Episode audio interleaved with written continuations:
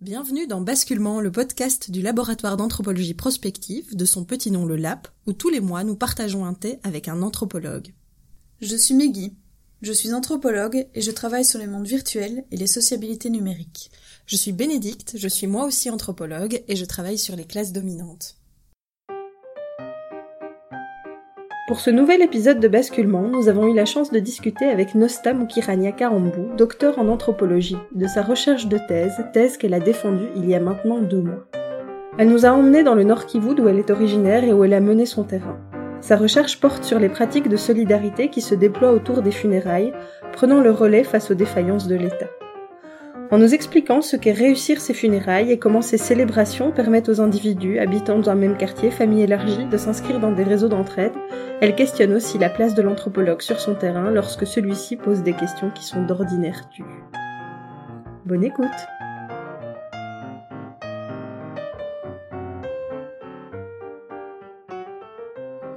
Je viens du Congo. Euh, je suis arrivée ici en Belgique à 2015, février 2015, pour débuter euh, ma thèse. Mais c'était pas les débuts en soi de ma thèse. J'ai commencé à faire une formation complémentaire euh, parce qu'avant, je venais de l'université catholique du Graben du Congo, au Nord Kivu, où j'ai fait d'abord les sciences économiques et avec orientation économie rurale. Mais au cours de différents travaux que j'ai faits, notamment mon mémoire des, des licences, je l'ai plus orienté vers l'économie sociale et solidaire. Euh, un domaine euh, à l'époque qui était un peu non pas pris en compte par euh, l'économie. En tout cas, avec les économistes qui se disent trop rationnels, les, les, les capitalismes, les néolibéralismes en vogue, mon idée, c'était aussi de voir euh, cette partie de la population exclue qui ne rentre pas dans les, échanges proprement marchands comment elle pouvait survivre et subvenir éventuellement à leurs besoins.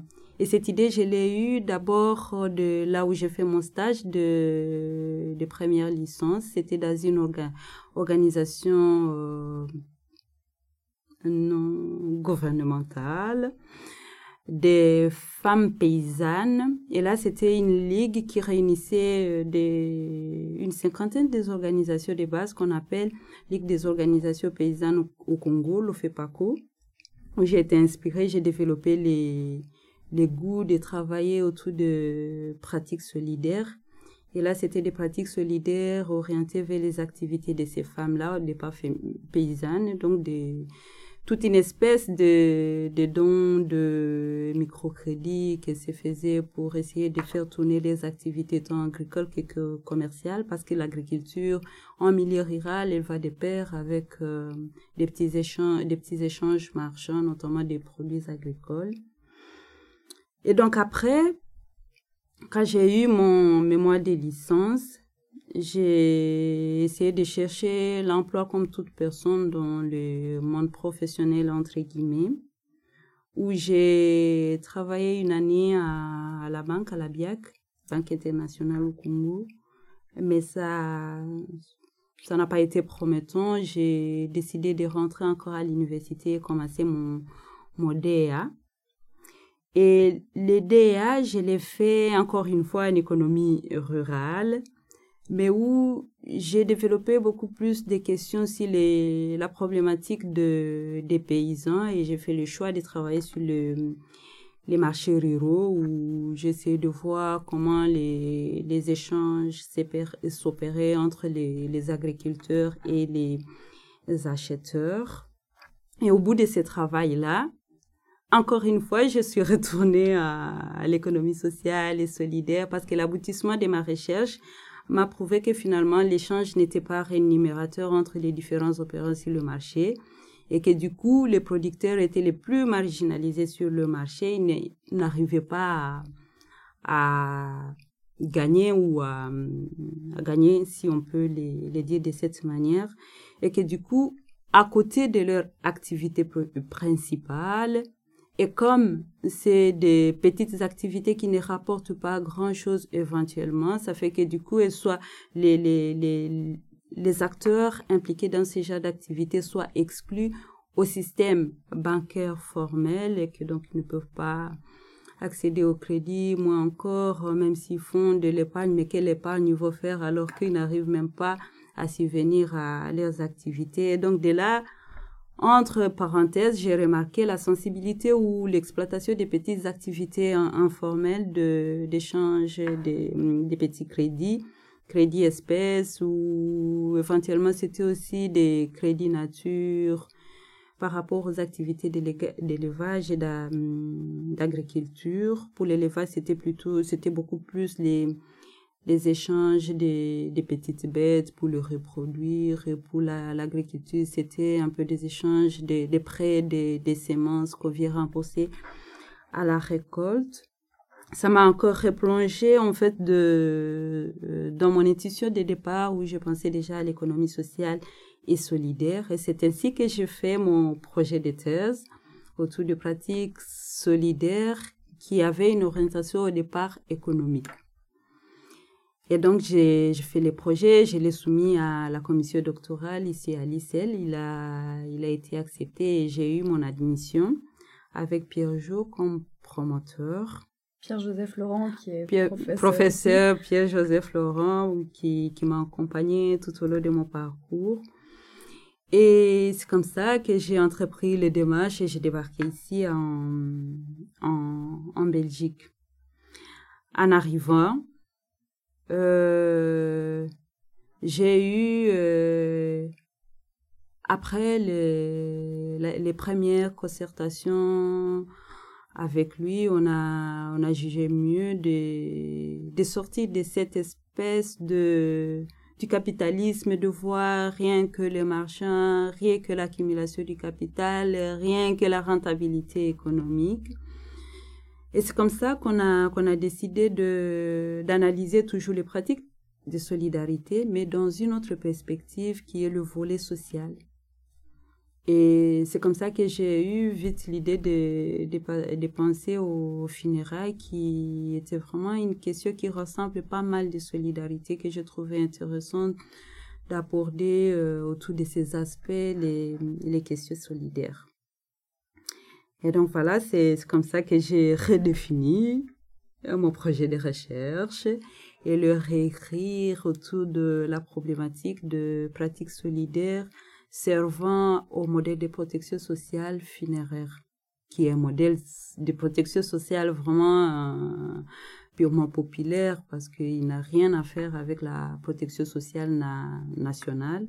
Encore que cette même protection nationale elle présente de, des défis, notamment les défis de, de la majorité de la population, soit 85% de la population ne bénéficie pas de la protection sociale nationale. Encore que la petite protection assurée, elle n'arrive pas à couvrir tous les besoins sociaux de la population qui sont censés bénéficier de cette protection sociale nationale. Donc voilà un peu euh, un bref de, de mon parcours et de, de mon arrivée ici en Belgique au sein du laboratoire d'anthropologie prospective. Avec euh, déjà un, un entreaperçu de ta thèse que tu as défendue il y a maintenant euh, pas très très longtemps en fait. Ça fait combien de temps? Ça fait un mois, un mois et demi? Un, mois, un, mois, moins deux jours. Moins deux jours, parce que j'ai soutenu le, le 24, euh, non, moins trois jours, parce qu'on est, on est, vrai, le 21. Tout à fait. donc, donc presque voilà, un il y a mois. moins d'un mois, donc c'est tout frais. Encore félicitations. On profite du podcast pour féliciter tous les thésards qui, euh, comme toi, arrivent au bout de ce long processus qui n'est pas une partie de plaisir, d'autant plus que, et ça c'est peut-être intéressant de le signaler pour nos auditeurs, c'est, c'est tu te retrouvais dans un terrain qui, euh, était euh, très difficile au point de vue du sujet, déjà, on traite de la mort, mais en même temps, tu étais dans, un contexte euh, qui, qui, en fait, était, euh, était dangereux, tant pour toi que pour tes acteurs de terrain, en fait. Et donc, euh, est-ce que tu voudrais bien juste dire quelques mots sur ce contexte particulier qui, en fait, joue un rôle important dans cette conception même de la mort? Eh oui, mais merci d'abord pour les, les félicitations qui me vaut droit au cœur. Euh, pour revenir à la thématique de la mort, c'est vraiment à la fois une question évidente, mais aussi mêlée de, de la violence, des, des conflits.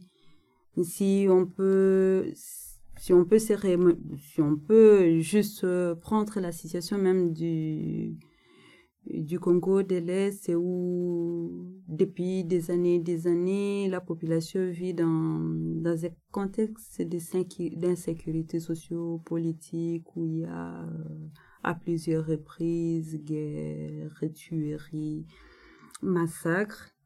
Donc pour dire déjà que niveau global, sans pour autant rentrer même dans les questions d'organisation funéraire qui sont beaucoup plus ethnique pour dire que déjà de manière générale, le contexte est assez difficile.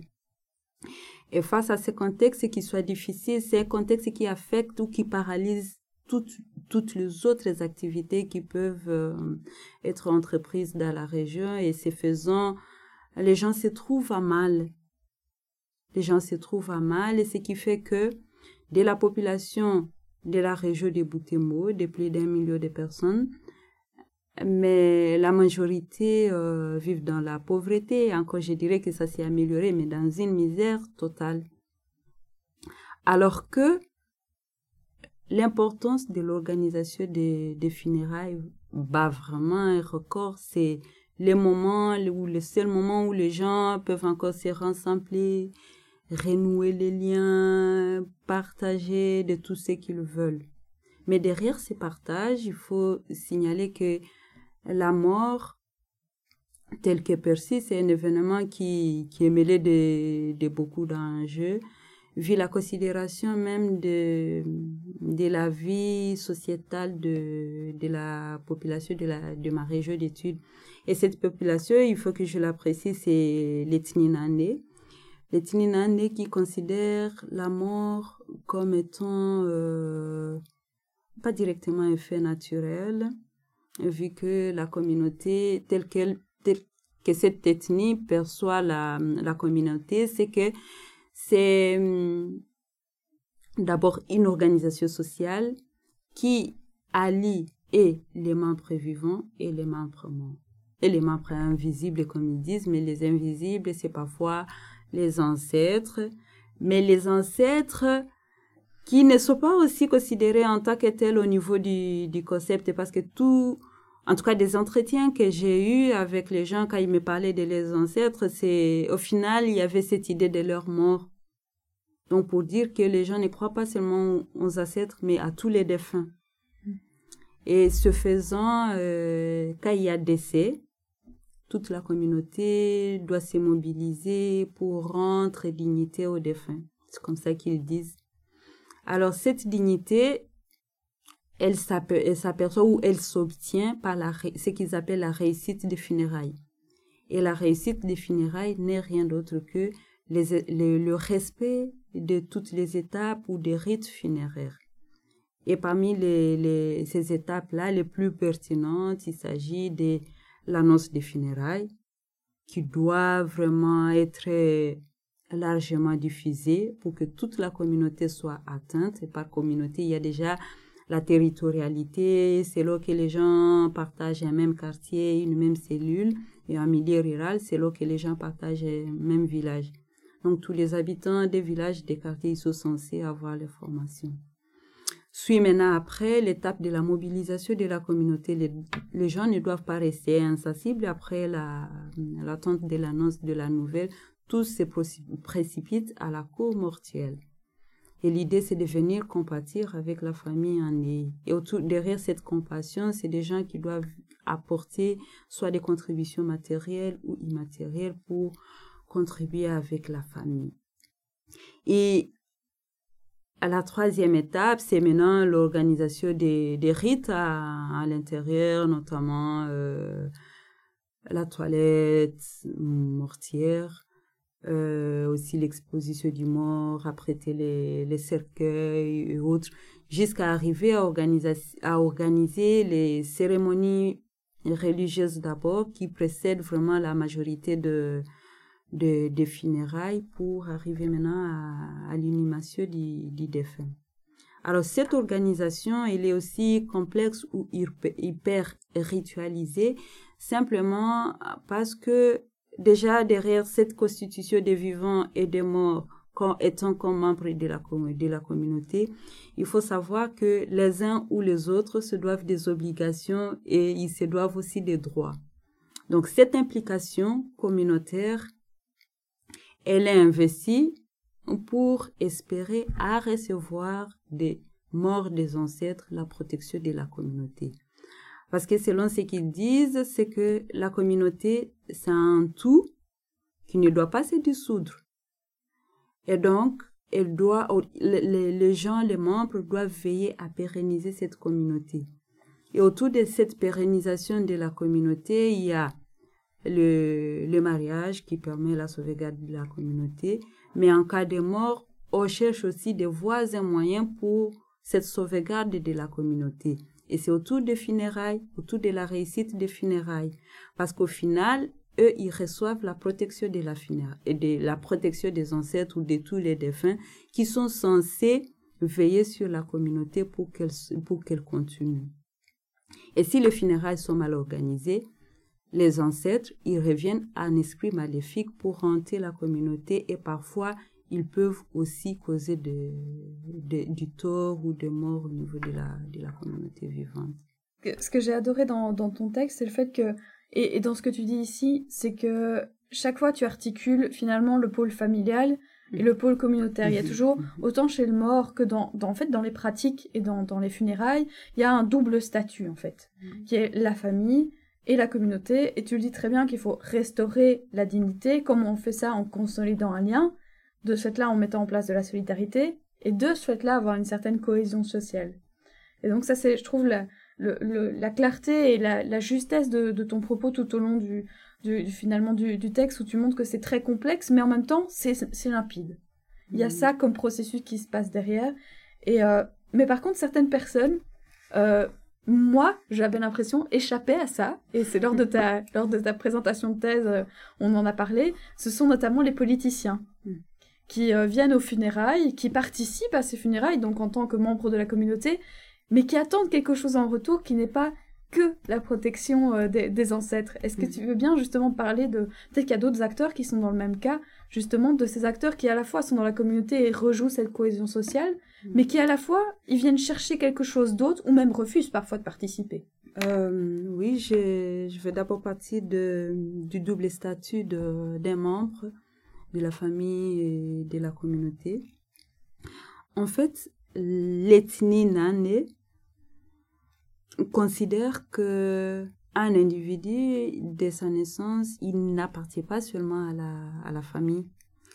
Et d'ailleurs, c'est pour cette raison que l'expression plus d'individus est, utilisée au niveau de la considération des membres de la communauté que l'expression des personnes. Mm-hmm parce qu'il se considère comme un, un individu, en tout cas un individu comme étant un, élément d'un ensemble. Parce que déjà, de leur dénomination au niveau de, de la famille, famille restreinte ou au niveau de la famille élargie, ils se considèrent comme des frères et sœurs. Et à s'appeler frères et sœurs, ils se disent qu'ils proviennent de, des mêmes parents par la consanguinité ou, simplement qui proviennent des mêmes ancêtres. Donc c'est ce qui les des mêmes ancêtres pour parler du lignage et, derrière ça, ils se considèrent comme frères et sœurs. Et au niveau de la communauté, là, comme membres de, la communauté, ils se considèrent comme des individus. Et c'est pour cette raison qu'ils s'appellent les mêmes, Avasa Donc pour dire que nous sommes les mêmes au niveau de la communauté. Donc tous comme des éléments d'un ensemble où il n'y a pas de différence, quoi. Tous sont des, éléments qui peuvent être pris au même niveau, au même titre. Et pour consolider ou pour construire la, la, la cohésion sociale, c'est pas aussi simple que ça, même s'ils peuvent être tous des éléments de cet ensemble.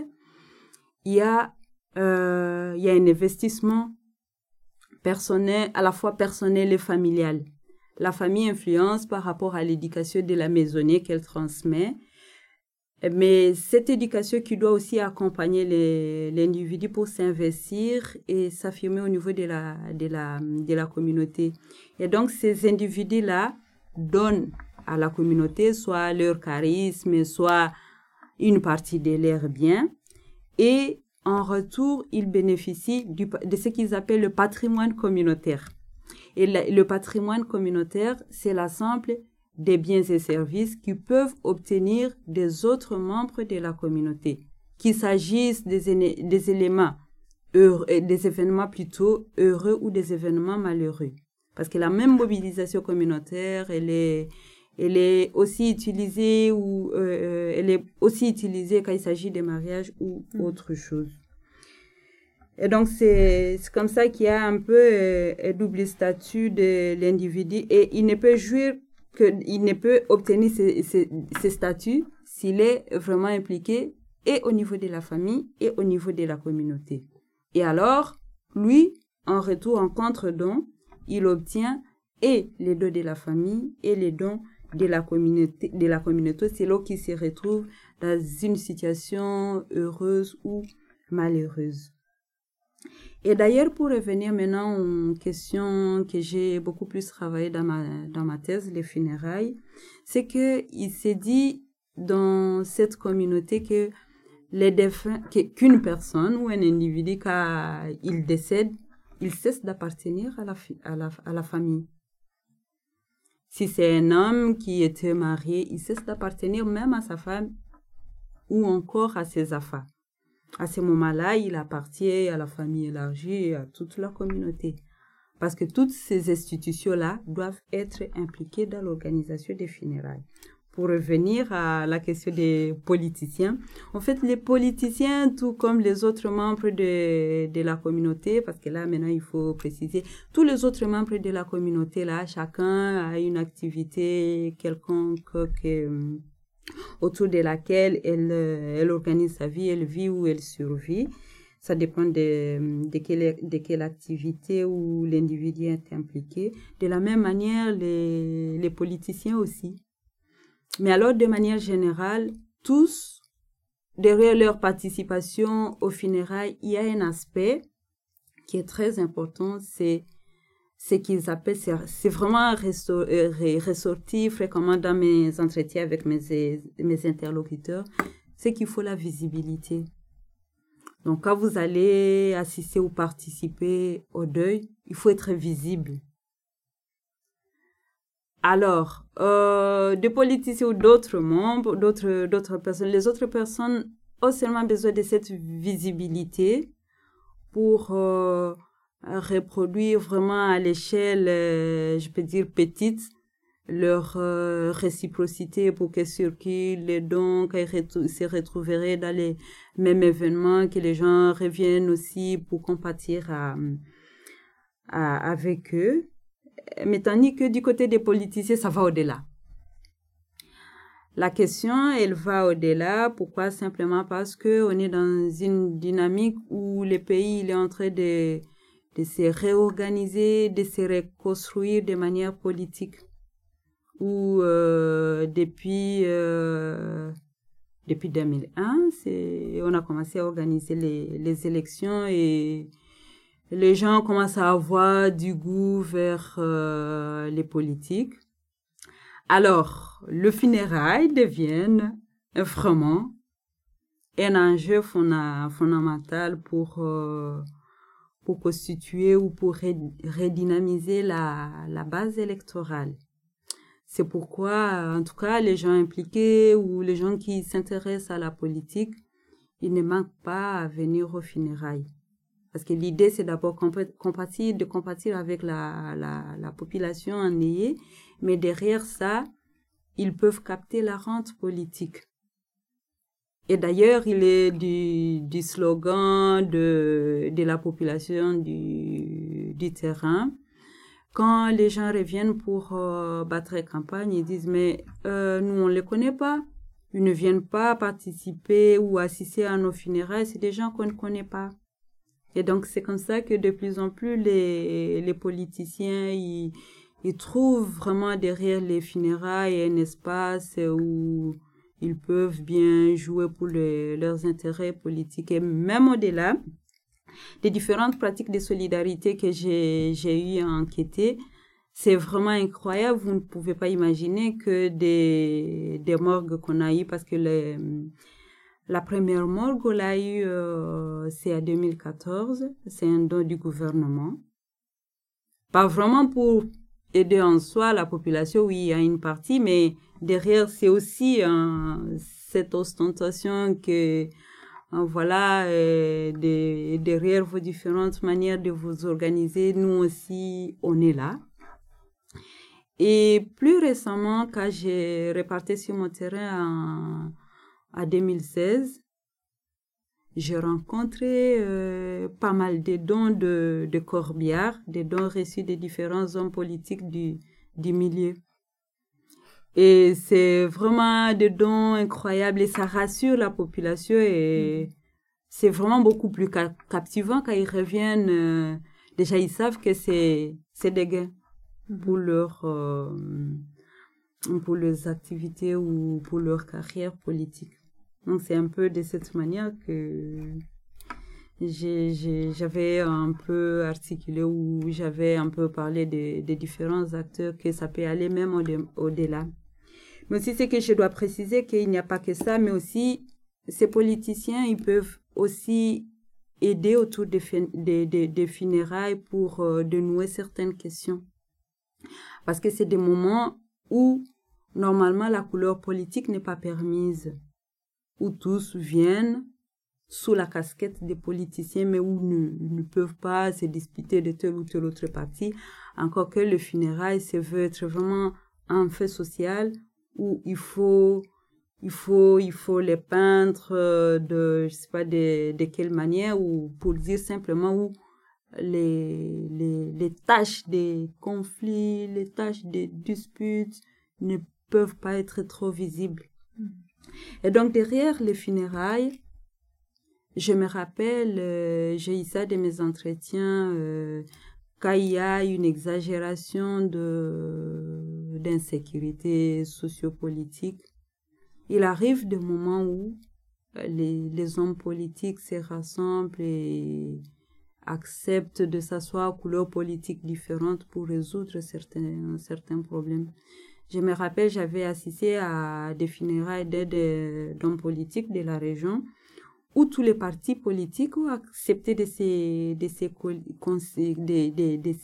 concilier et puis après ils ont initié une, une pétition qu'ils ont soumis à, à l'essence appropriée au gouvernement et après cette pétition, la population locale a respiré pendant euh, un certain nombre de mois et moi je trouve que c'était c'était quand même génial comme contribution aussi de de leur part. Donc, il n'y a pas que seulement la, la, la, réconciliation ou le dénouement des, des, liens au niveau de, de cette petite communauté locale, mais cette union ou cette cohésion sociale, elle peut remonter à différentes échelles euh, jusqu'à aller même au niveau, euh, au niveau national et parfois elle transcende des, des frontières jusqu'à aller au niveau international. C'est que je, trouve aussi euh, très important. Et là, je vais citer juste l'exemple du nonce apostolique qui était venu du, Vatican pour se, saisir du, cas des, des massacres que peut-être vous, il y a parmi vous qui ont, qui ont appris ça des massacres de Béni. Donc, il est venu après cet événement des funérailles il est venu pour se, se, rendre compte de la, de la situation qui n'était pas encore captée même au niveau du gouvernement national. Donc c'était un peu considéré comme une situation localisée à l'Est, mais les funérailles là ont permis quand même que les gens soient éveillés un peu, savoir que voilà, il y a quand même quelque chose qui ne va pas de l'autre côté. Et donc il est venu, il a il a compati avec la, la population c'était vraiment génial. En fait, euh, ce qui m'a beaucoup intéressé dans, dans, le texte que j'ai lu, c'était euh, l'imbrication des différents niveaux, donc entre euh, une situation de conflit ou de post-conflit dans laquelle les liens entre les mmh. individus sont des liens de méfiance qui, qui, se dissolvent. J'ai mmh. l'impression que les funérailles viennent prendre une place centrale dans la restauration ou dans le maintien du lien au sein de la communauté. Et donc ça, c'était un des premiers niveaux.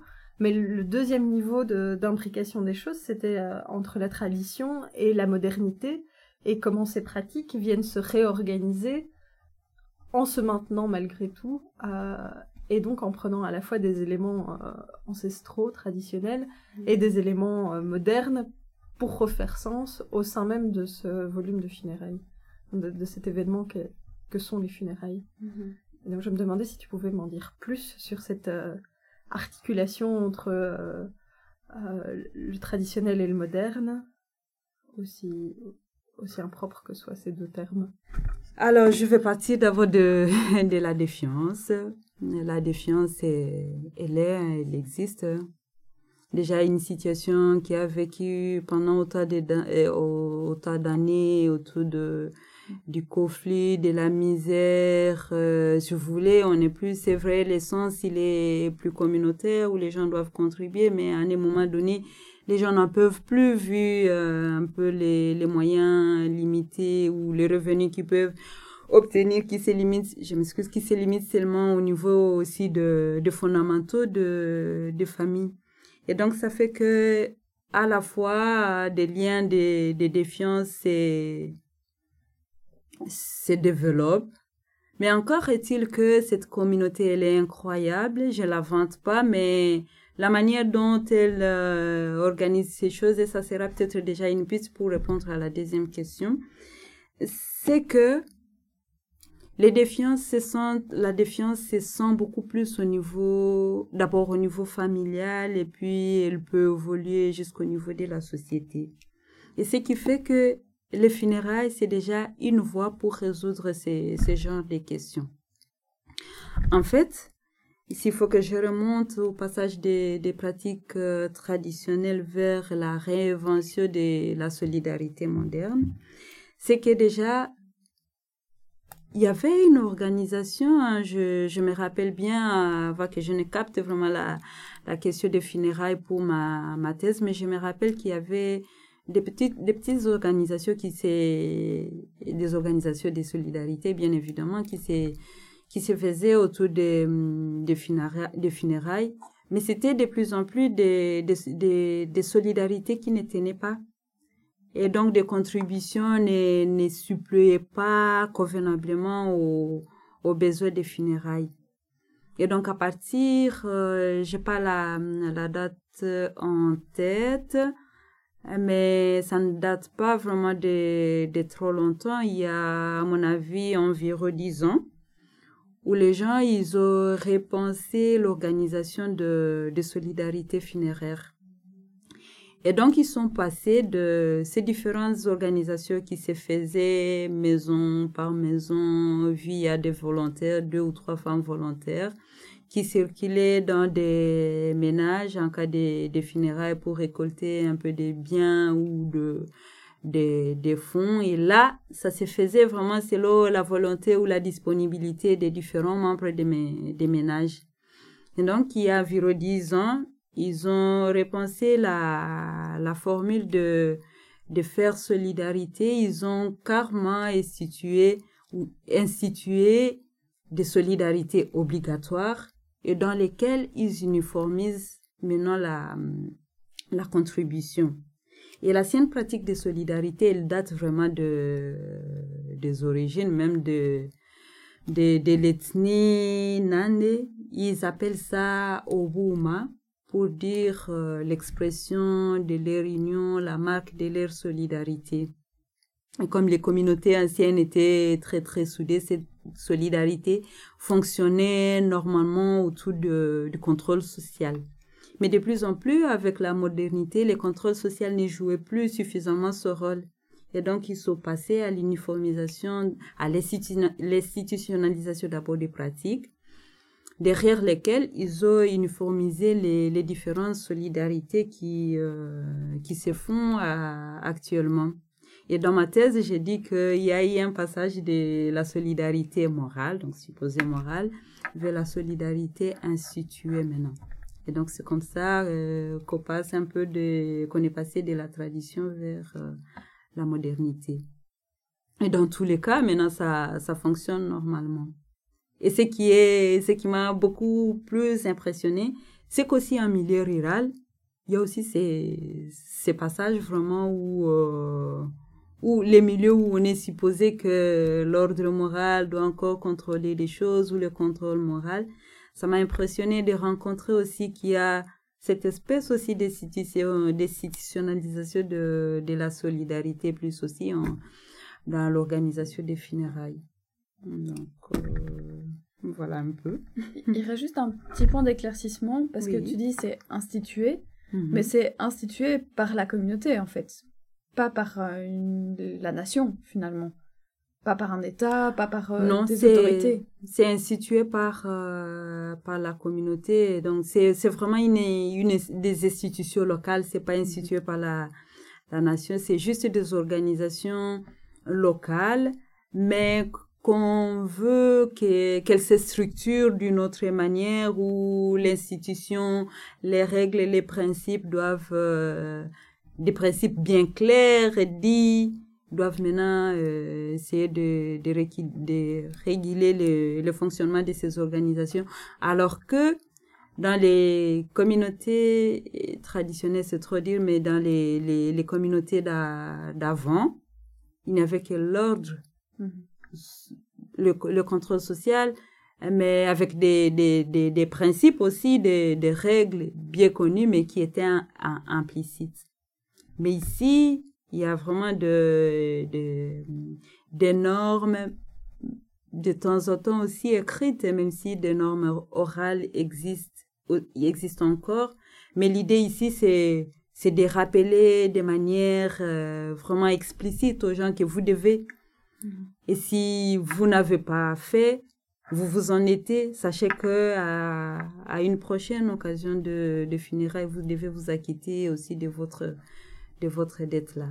Donc c'est un peu une nationalisation au niveau, au niveau local qui n'a rien à faire avec euh, les nationales, étant que les, les nationales, ils présentent déjà assez de, de difficultés, c'est-à-dire déjà 15%, 15% de la population qui, qu'il soit couvert, mais bon, que dire du reste?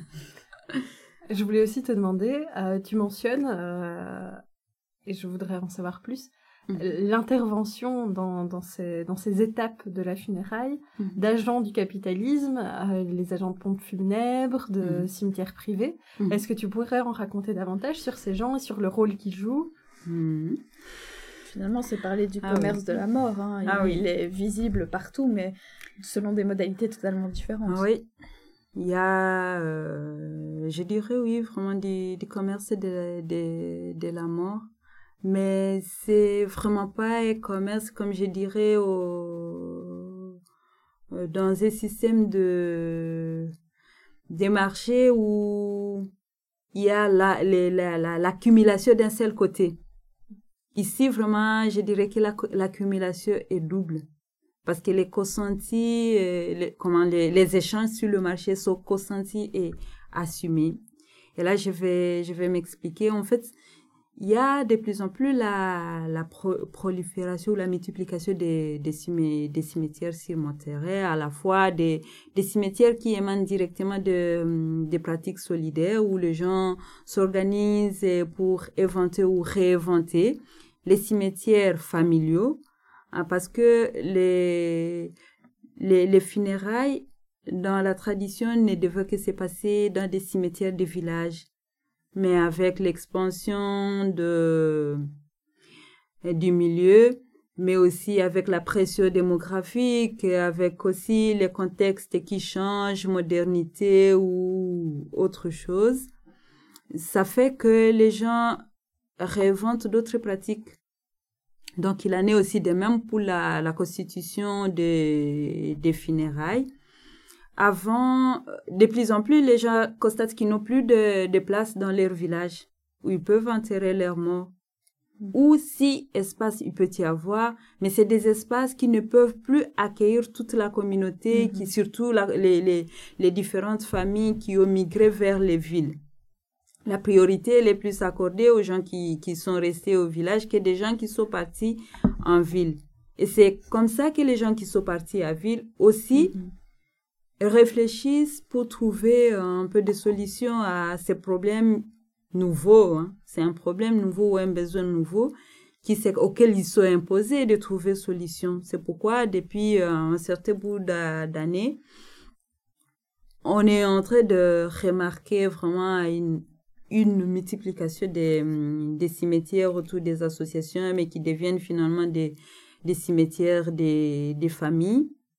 Pour essayer, en fait, l'idée, c'est, c'est de rester vraiment dans le cadre de l'organisation des funérailles du point de vue traditionnel, parce que les funérailles donnent à la fois ou déterminent à la fois l'identité des gens. Mm-hmm. Parce que s'il faut parler des gens de tel, de, de tel village ou des gens de... Euh, je vais me limiter à la territorialité pour ne pas aussi me disperser trop dans, dans mon intervention. C'est que déjà à partir de la territorialité, s'il faut parler de tel village, les gens, ils, quand ils vous entendent parler de ça, ils savent directement que c'est le village, c'est le village de tel, ou ils font directement allusion aux vivants et, et aux morts. Et d'une manière ou d'une autre, ça donne une identité aux gens. Au moins, les gens, ils se disent que nous, on est de telle part. Mais du moment que vous n'avez plus vos morts dans cet endroit-là, il est difficile de vous définir par rapport à cette territorialité. Et ce qui fait que de plus en plus, les gens pour retrouver une nouvelle territorialité pour redéfinir ou retrouver leur identité, ils pensent au mécanisme de se créer de nouveaux cimetières. Hmm. Pourquoi de nouveaux cimetières? Euh, Parce que l'idée, euh, c'est que euh, dans la région, il y a des cimetières qui sont considérés comme des cimetières publics, encore des cimetières où la population contribue pour non seulement pour les, les, les, acheter, mais aussi pour euh, bénéficier de, de, de, ces, de, ces, de ces cimetières. Mais c'est des cimetières qui ne, qui ne donnent pas la confiance aux gens. Encore est-il qu'il y a toujours ce, ce sens de, ce, ce, souci permanent de sauvegarde et de pérennité de la communauté. Et donc, dans ces cimetières que je peux qualifier de, de publics, c'est vraiment public, entre guillemets, le renouvellement des, des cimetières s'est fait avant même l'échéance parce que la loi congolaise, elle dit que normalement, un cimetière ou tout cimetière doit se renouveler 25 ans après, mais les 25 ans qui sont une fois renouvelables. Ça veut dire après 50 ans. Mais on remarque de plus en plus avec les, les taux de, de mortalité qui soient très élevés dans, dans la région que les cimetières soient renouvelés 5 ans après ou 10 ans après. Mm. Et donc, ça fait mal aux gens qui n'ont plus ni des cimetières dans leur village et qui estiment être en ville, mais en même temps en ville, ils n'ont plus euh, cette attache à, à leur mort. On dirait qu'ils disparaissent, mm. qu'ils disparaissent vraiment.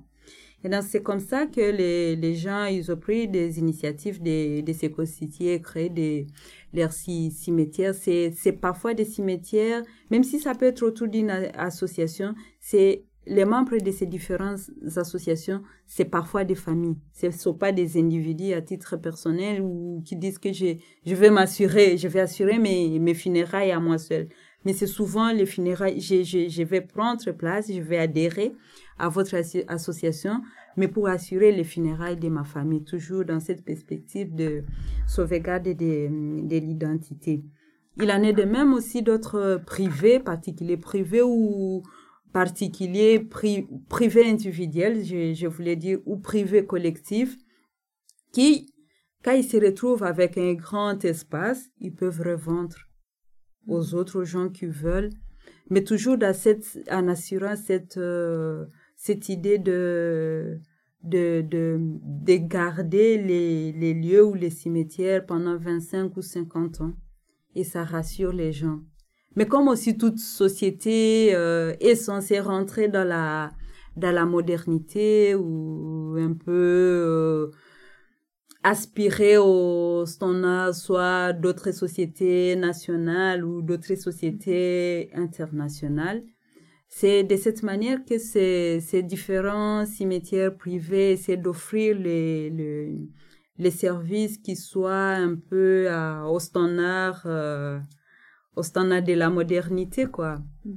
C'est pourquoi ils, peuvent construire des caveaux, comme ça s'est fait ailleurs. Ils peuvent aussi penser à la construction des, des mausolées déjà, qui le revendent à, ceux qui sont dans les besoins. Ah, parce que aussi, ce que je dois préciser, c'est qu'autour de, de la, derrière la dignité des, funérailles, pour certains aussi, il y a certains qui, veulent des, funérailles euh, prestigieuses. Les gens qui choisissent aussi des funérailles prestigieuses. Donc, c'est un peu beaucoup d'enjeux qui se jouent derrière, mais l'idée, c'est d'avoir un endroit stable où on peut espérer, où les défunts même proposent que je souhaiterais être enterré dans un endroit où je, je peux être sûr qu'on ne pourra pas me déterrer ou mm. après en 5 ans, 10 ans, où je pourrais reposer éternellement en paix. Mm. C'est, un peu cette complexité. Mais alors, derrière ces, ces prestiges, il y a les entrepreneurs aussi, ils tirent leur part. En même mm-hmm. temps, aussi, les acheteurs, ils tirent leur part. Ils accèdent non seulement aux funérailles des, des prestiges, mais à la fois aussi ils ont l'assurance de, de demeurer éternellement dans ces genres de, de cimetières.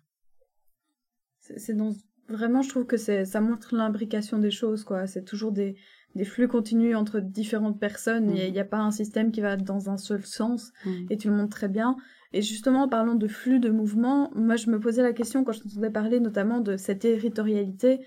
Euh, ben, tu, parlais justement de l'aspect euh, de, jeunes qui vont euh, à la ville, qui, qui mhm. font donc un, un trajet tout à fait différent et qui sortent finalement de cet aspect territorial pour peut-être y revenir par la suite. Mais je me dis aussi que à plus grande échelle, on va dire ça comme ça, mmh. il y a aussi une grande mouvance en, mmh. à l'international. Tu es par exemple un exemple de quelqu'un qui, qui, est allé ailleurs.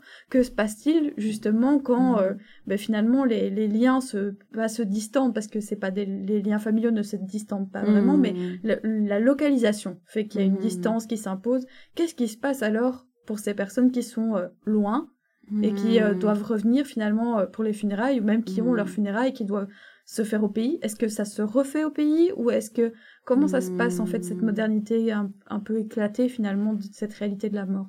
Déjà dans ces passages tradition modernité, euh, peut-être j'ai oublié de de les mentionner parce que ça serait à ce niveau-là que je devrais en parler.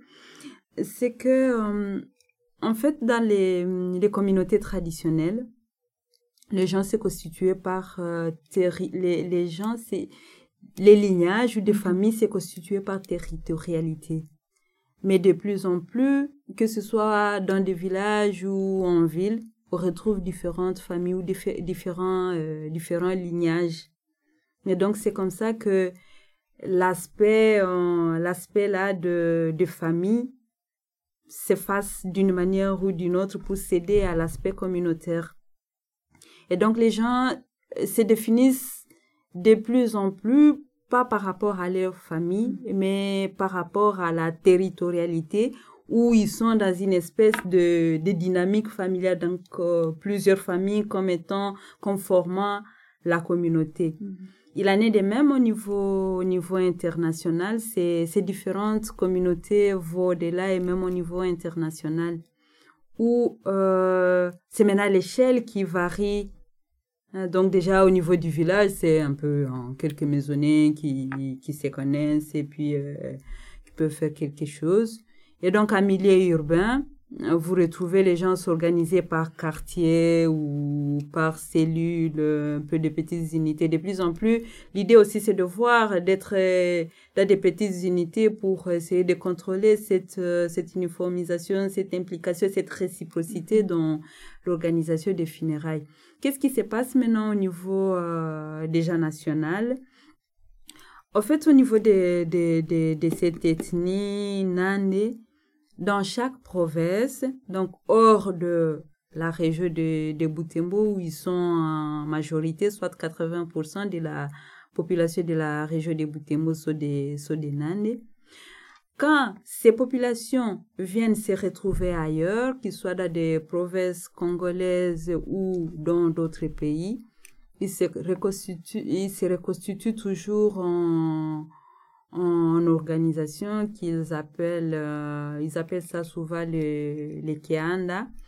Kianda est une organisation politique traditionnelle où les hommes se rassemblaient dans, dans une hutte ou dans une petite maisonnée pour essayer de, de discuter de l'organisation du, du, du, village, et, prendre des, des, décisions pour les biens du, pour le fonctionnement du, de, la communauté, de la communauté villageoise. Il, en est, il, il en est encore de même, ça, ça continue. Donc, toute le, à chaque fois qu'il migre vers un endroit, il ne manque pas à, se signaler et de constituer, de se constituer en, en une organisation qui est, c'est pas, je, je, je, je sais pas pourquoi ils ont choisi ce, ces, ces, ces noms-là comme portant leur organisation, mais en tout cas, dans d'autres provinces, tout comme dans d'autres pays, se constitue en Akianda. Et en cas de décès, pas que seulement les décès, mais aussi en cas d'autres, d'autres problèmes d'installation ou même des cérémonies heureuses, il ne manque pas à, se rencontrer, à se donner un coup de main pour euh, essayer de s'entraider. Maintenant, en cas de funérailles, la, la solidarité, elle est vraiment fort marquée et elle devient d'une manière vraiment spontanée, obligatoire. Les gens qui ne participent pas, par exemple, à des cérémonies heureuses, mais ils se sentent concernés en cas mm-hmm. de, de funérailles. Et donc, quand il s'agit de quelqu'un qui meurt à l'étranger, il y a la communauté internationale qui est la, la communauté Nande internationale. c'est pas où je fais l'inverse, mais c'est Nande internationale, je crois, à mon avis.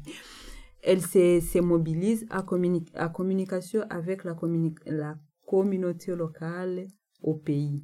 Et donc, mm. tous s'interchangent, tous mettent ensemble leurs contributions matérielles ou immatérielles pour arriver à, à organiser les funérailles dignes. C'est là qu'ils ont convenu s'ils veulent rapatrier les corps. Ils s'entraident pour le rapatriement du corps jusqu'à jusqu'à accorder aux, aux défunts les, les funérailles qu'ils estiment être, être dignes selon les moyens réunis.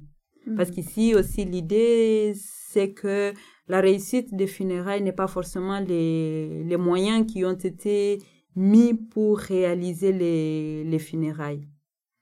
Ça veut dire, ici, l'importance c'est plus accordé à l'organisation même des, des funérailles.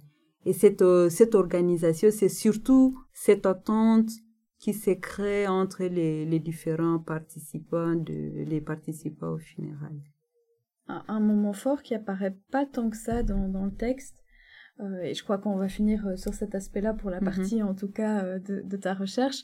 C'est le, le moment fort qui m'a marqué dans, dans les images de, de thèse. C'est le moment où tu, tu passes ce, ce, fameux PowerPoint qui défilait avec de temps en temps des images et on voit toute une série de personnes rassemblées, que ce soit dehors ou que ce soit dans, mhm. dans une maison, on les voit assises et on voit des, des casseroles, des assiettes, on les voit autour de la table et en fait c'est le banquet. Et le banquet m'a vraiment marqué et je trouve résume bien en fait euh, ces, ces, bonnes pratiques qu'il faut mettre en place et cette réunion de la communauté et de la famille. Et si on pouvait finir un petit peu sur une description et, le rôle que ça joue au sein des funérailles, ce serait un, je trouve un mm-hmm. boucler la boucle en beauté. Ah, c'est, c'est une question qui met euh, la bienvenue parce que j'en parlais souvent du banquet, du banquet funèbre.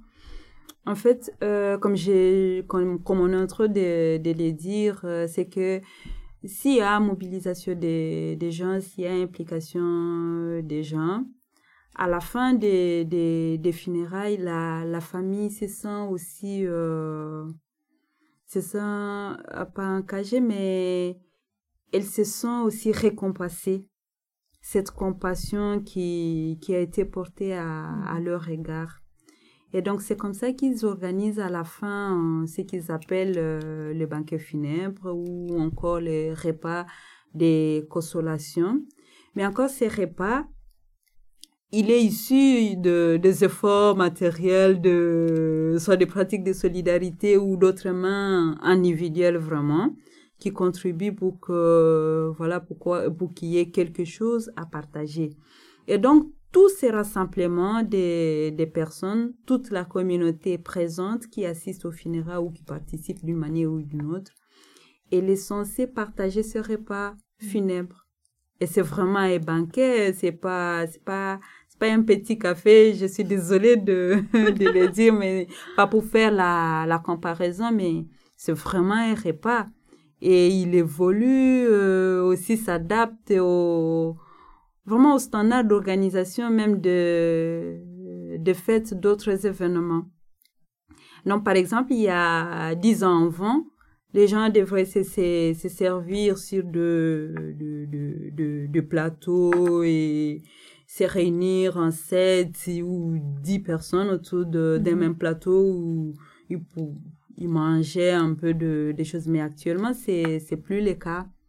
Qu'il s'agisse de, de funérailles dans une famille pauvre ou dans une famille riche, tout se prépare vraiment des, il y a des grillés, il y a des frites, de la viande, du riz, des haricots, euh, de plus en plus des, des lots embouteillés aussi.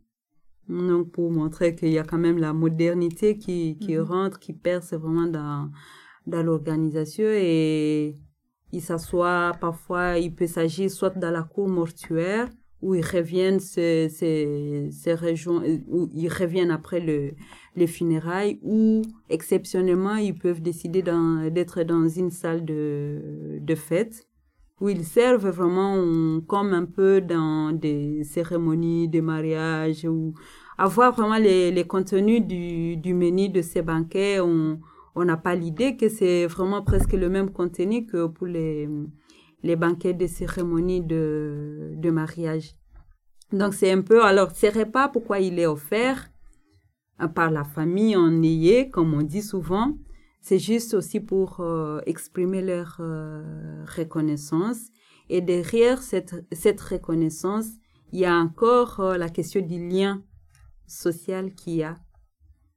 La participation à ces, à ces repas signifie la reconnaissance du lien que les gens partagent, mais aussi il peut s'agir de la création de nouveaux liens sociaux ou encore de la réconciliation entre les personnes. Ça veut dire les gens qui étaient dans des liens sociaux faibles ou tendus, c'est les moments où ils doivent partager les repas ensemble.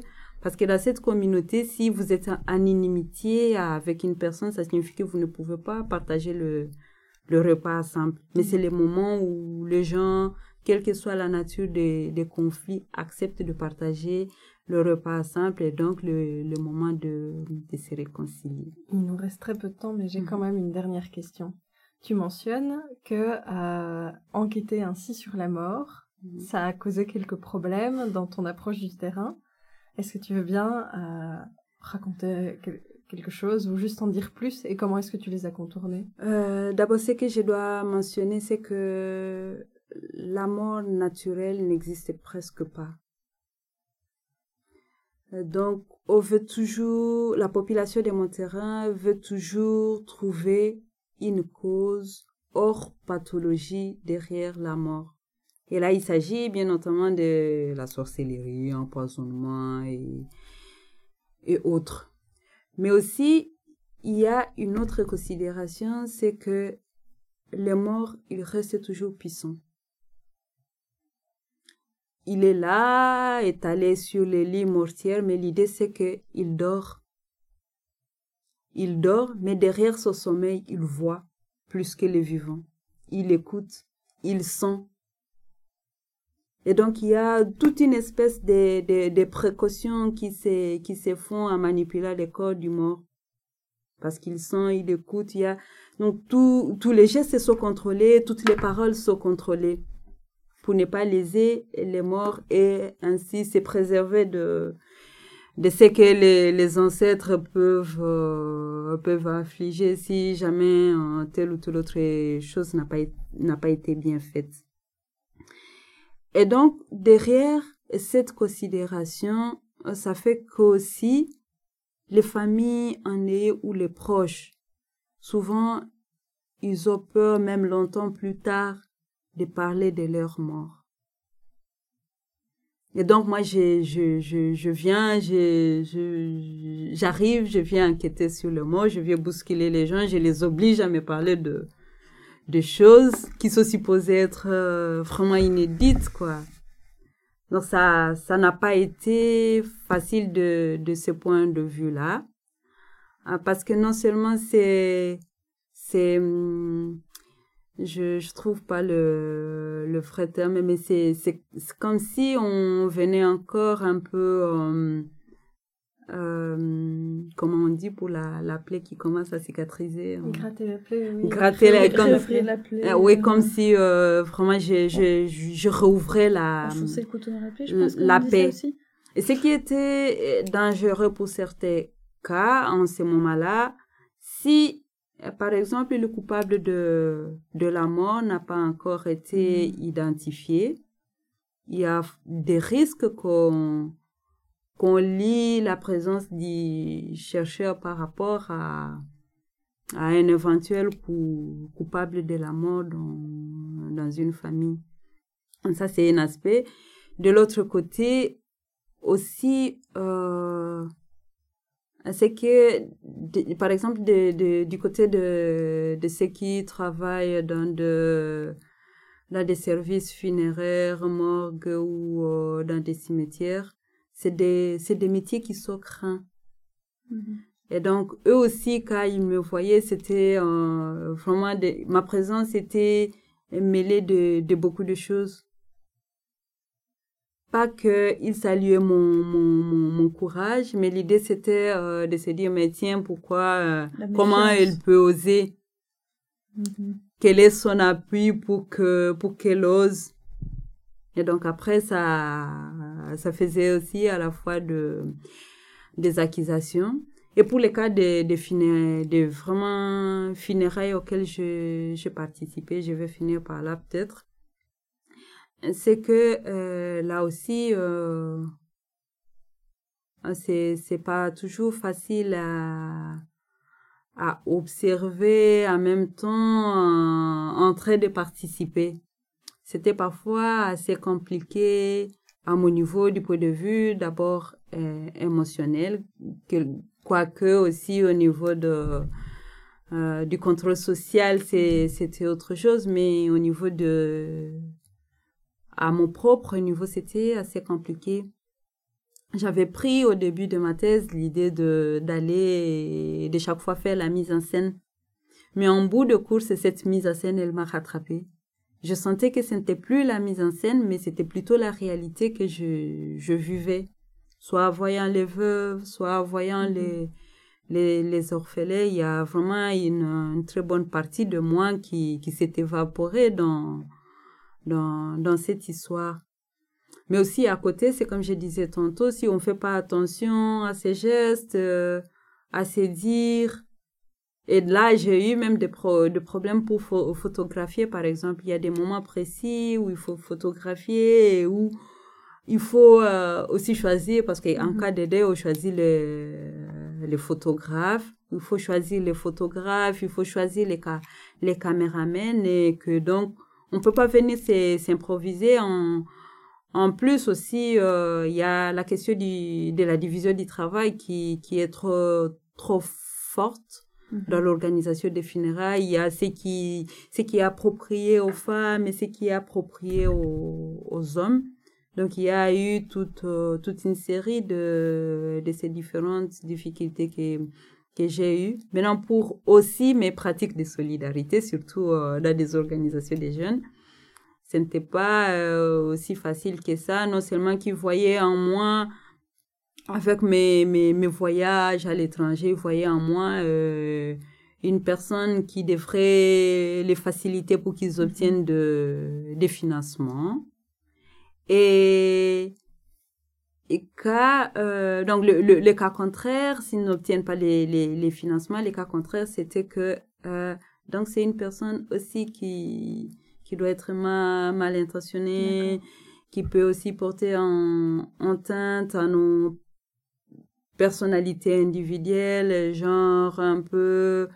Vous voyez en moi une personne qui a émergé en fait, qui a mm-hmm. émergé et que forcément qui doivent se trouver de des raisons de cette derrière cette émergence et que si je n'émerge pas avec eux, ça veut dire que je suis dans, dangereuse envers eux. Mm-hmm. Donc c'était à la fois aussi de, des tensions, des difficultés que j'ai j'ai eues avec euh, certaines catégories de, de mes enquêtés. Alors on pose la question à tout le monde et parfois on l'enlève et parfois on la garde, qui mhm. est euh, euh, quel rôle euh, penses-tu que l'anthropologie a joué dans le monde contemporain? C'est une grosse question. c'est vraiment une grosse question. Récompiler les C'est, c'est une grosse question, mais en même temps, je trouve que c'est, c'est une évidence. L'anthropologie a vraiment, l'anthropologue a vraiment un, un rôle à jouer. Moi, par exemple, c'est avec fierté que j'ai, découvert la, l'anthropologie et j'ai appris pas mal de choses Surtout quand euh, on revient à la singularité des faits, moi, c'est vraiment un fait qui m'a beaucoup frappé, décerné, d'appréhender les, les choses que parfois d'autres disciplines ignorent. Et surtout, dans, partant de ma région, même dans d'autres régions où la violence, elle est, elle présente d'une manière ou, ou d'une autre elle n'a du sens où elle ne peut être appréhendée que si et seulement si on se réfère encore une fois à la, à la singularité. Parce que si on rentre dans des catégories macro, parfois on a l'impression que tout, tout coule bien alors qu'il y a, il y a des sérieux problèmes de, Donc voilà, c'est que je peux dire que l'anthropologue vraiment doit, doit être présent à chaque instant, je, je dirais, pour ne pas... C'est pas pour exagérer, mais pour dire les, les choses au, vrai. Il doit être là à tout, à tout moment et, et rôle est, ce rôle est permanent. Si vous avez aimé ce podcast, n'hésitez pas à le partager sur les réseaux sociaux, à nous laisser un commentaire et 5 étoiles sur Apple Podcast. On se retrouve le mois prochain avec un nouvel invité.